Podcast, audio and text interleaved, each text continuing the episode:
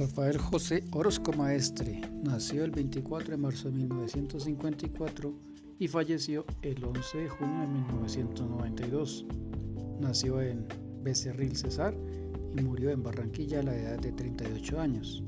El próximo 11 de junio sería su cumpleaños número 67.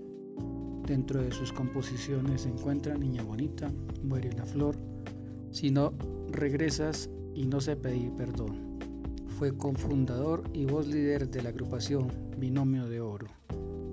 Lo recordamos porque fue uno de los artistas que marcó una historia en el vallenato junto con Diomedes Díaz y otros artistas de la época que hicieron grande el vallenato de Colombia.